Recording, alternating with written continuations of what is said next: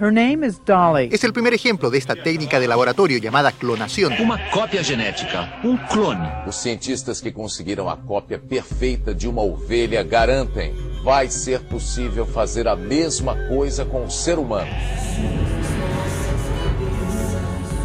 Pois é, era, clone pra cá, clone pra lá. E assim, onde que foram parar os clones? É tudo igual, tudo parecido. Me incomodava olhar pra uma pessoa que parecia comigo. A gente veio procurar o clone do meu pai. Da busca pelo clone do pai da Bia. Ou qualquer pista de como falar com ele. Explodiria minha, minha cabeça se eu encontrasse duas pessoas diferentes que têm o mesmo genoma. Exatamente igual. Até pessoas que usam métodos não tradicionais para ter filhos. Então, se não fosse o irmão dela, a gente não faria inseminação caseira. Das profundezas de uma caverna. O que você está achando? Muito escuro até a saga para decifrar um mistério no interior do Rio Grande do Sul. Pega um ônibus, vai para lá e vai entrevistar essas famílias. Vem aí Hereditária, a nova temporada do 37 Graus. Eu sou a Bia Guimarães. Eu sou a Sara Zoubel.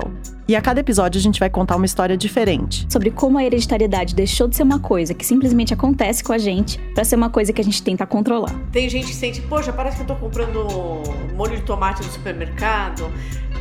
Não é, eu sei que é um filho, que é uma coisa muito delicada.